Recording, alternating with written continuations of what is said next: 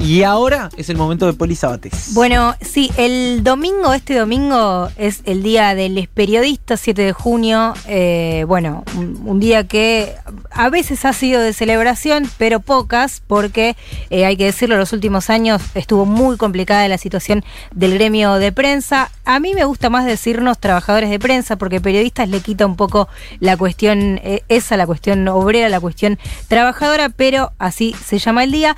Eh, el primer día de la cuarentena, Alberto Fernández y el Poder Ejecutivo nos declararon trabajadores esenciales, pero eso no tiene reflejo alguno ni en los sueldos, ni en los puestos, ni en la conservación de los puestos de trabajo, ni en los derechos laborales. Así que decidimos hacer esta columna mm, eh, hablando de eso, de los trabajadores de prensa como trabajadores justamente y contando algunos de los conflictos que viene pasando el gremio. Vos, Juan, venís contando algunos, venís solidarizándote con algunas, algunos medios y so- sobre todo con, los trabajadores de esos medios y trabajadoras, pero decidimos repasar para refrescar cuáles son algunos de los conflictos centrales. Vamos a arrancar por la ciudad de Buenos Aires, eh, bueno, un poco porque estamos acá y se está dando situaciones muy complejas. Si les parece, escuchamos primero un eh, clip con testimonios de varios eh, representantes de los trabajadores y después repasamos un poco más en detalle. A ver,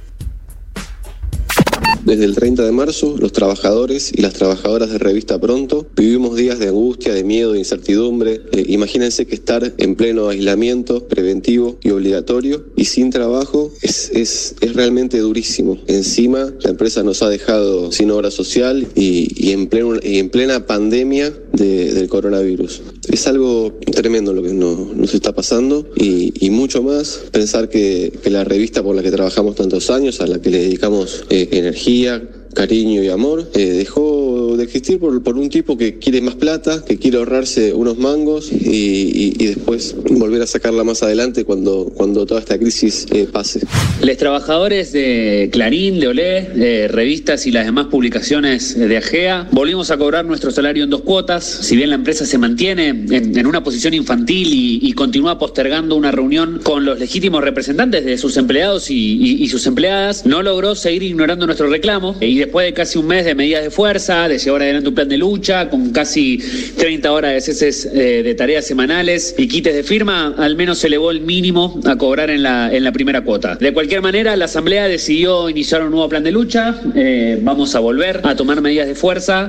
Bueno, la situación que estamos atravesando las trabajadoras y los trabajadores de Editorial Atlántida es gravísima porque sufrimos 44 despidos este, en medio de la pandemia, completamente ilegales. A eso se le sumó que la empresa empezó a pagar esas indemnizaciones con la plata del ATP que le daba el gobierno para pagar los sueldos. No recibimos respuesta por parte del Ministerio de Trabajo pese a que hicimos la, la denuncia correspondiente y ahora además estamos sufriendo este, un ataque contra la organización sindical dentro de la empresa porque nos están enviando telegramas amenazándonos con impugnar nuestra elección de delegados.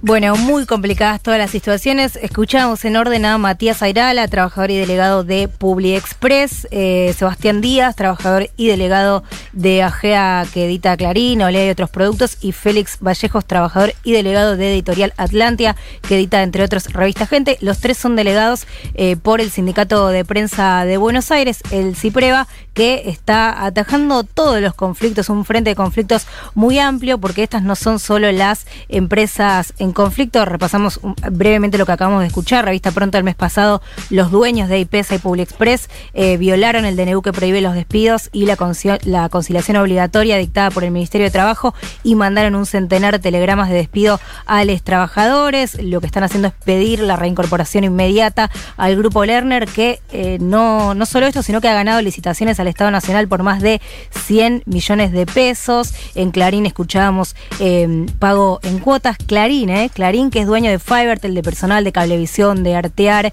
y que se vio inmensamente beneficiado por la, con la cuarentena, por, por la ganancia de estas empresas. Bueno, va, está pagando en cuotas. Atlántida también efectuó despidos a 45 trabajadores con aprietes y ahora también prohíbe o quiere, digamos, eh, violar las elecciones de delegados. No son los únicos medios en conflicto. En Diario Popular adeudan el 25% del mes pasado todavía, deben bonos, francos, feriados y horas extras desde 2018. Presentaron un preventivo de crisis queriendo reducir salarios y echar al 35% de la planta periodística y no pagan aportes desde septiembre de 2019. Página 2 está pagando con Repro y por ATP. Ayer algunos compañeros cobraron, cobramos, me incluyo en, esta, eh, dos mil pesos, dos mil pesos. El sueldo que ayer cobraron algunos trabajadores de Página 12 fue dos mil pesos. Eh, hay cese de tareas por turnos en esa empresa. Lo mismo en el cronista comercial, que están en un paro general de actividades hasta hoy a las 17 horas por el mismo motivo, la comunicación oficial de la empresa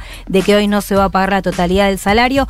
Todas las empresas grandes en conflicto. ¿Qué pasa con las empresas chicas? Se imaginarán, bueno, los medios autogestivos eh, están pidiendo desesperadamente, gritando por la democratización de la pauta, por la continuidad y profundización de las líneas del, de los FOMECA y de las distintas líneas del ENACOM, los medios cooperativos pidiendo ser incluidos en el ATP eh, de la ayuda estatal, algo que parece básico, ¿no? Eh, que debería ser el ABC de esta supuesta nueva estatalidad. Bueno, eh, esto no está ocurriendo. A esto se suma un atraso salarial general de todo el gremio. Acá en Capital Federal, en prensa escrita, una paritaria congeladísima, muy atrasada, que ni siquiera se está negociando por el sindicato que tiene personería.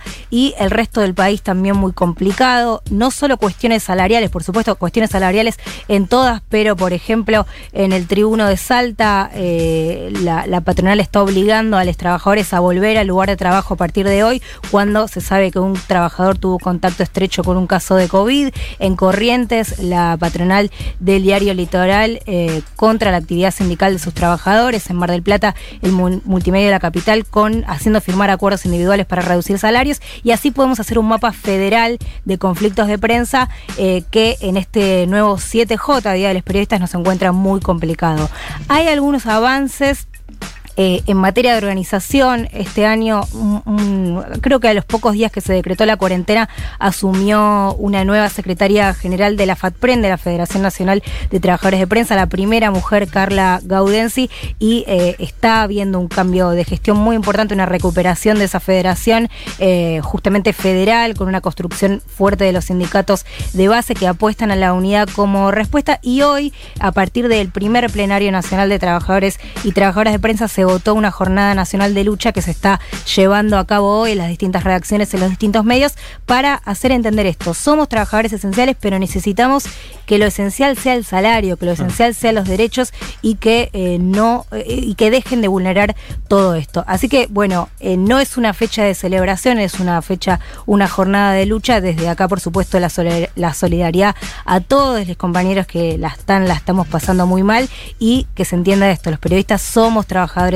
y eh, merecemos eh, tenemos, digamos, el derecho a tener todos los, eh, los derechos al día. Sí, totalmente. La verdad es que venimos de cuatro años donde al periodismo se lo castigó mucho, donde hubo no solo persecución ideológica, sino también hubo muchos empleadores que se borraron. Digo, me acuerdo de, de Sergio Polsky. Bueno, hoy en día la situación que están atravesando los trabajadores de pronto, pero ayer fue también los trabajadores de Telam. Eh, bueno, el diario lee, lo, que decías hace un rato nada más, Poli, y me parece que es momento también de empezar a visibilizar estas cuestiones en los medios de comunicación, porque eh, la verdad es que es una situación donde se va eh, no se va aguantando más, digamos, y en la medida que, va pasando el tiempo no se soluciona, sino que se agravan muchos de estos problemas. Excelente, como siempre, el informe de Poli Sabatés, en este caso por el Día del Periodista, por el Día del Trabajador de Prensa, vamos a decirle. Sí, mejor, mejor. Mejor, en Crónica Anunciada. El tiempo y las definiciones más importantes de la mañana están en Crónica Anunciada. Juana Morín y Rocío Criado. Futuro.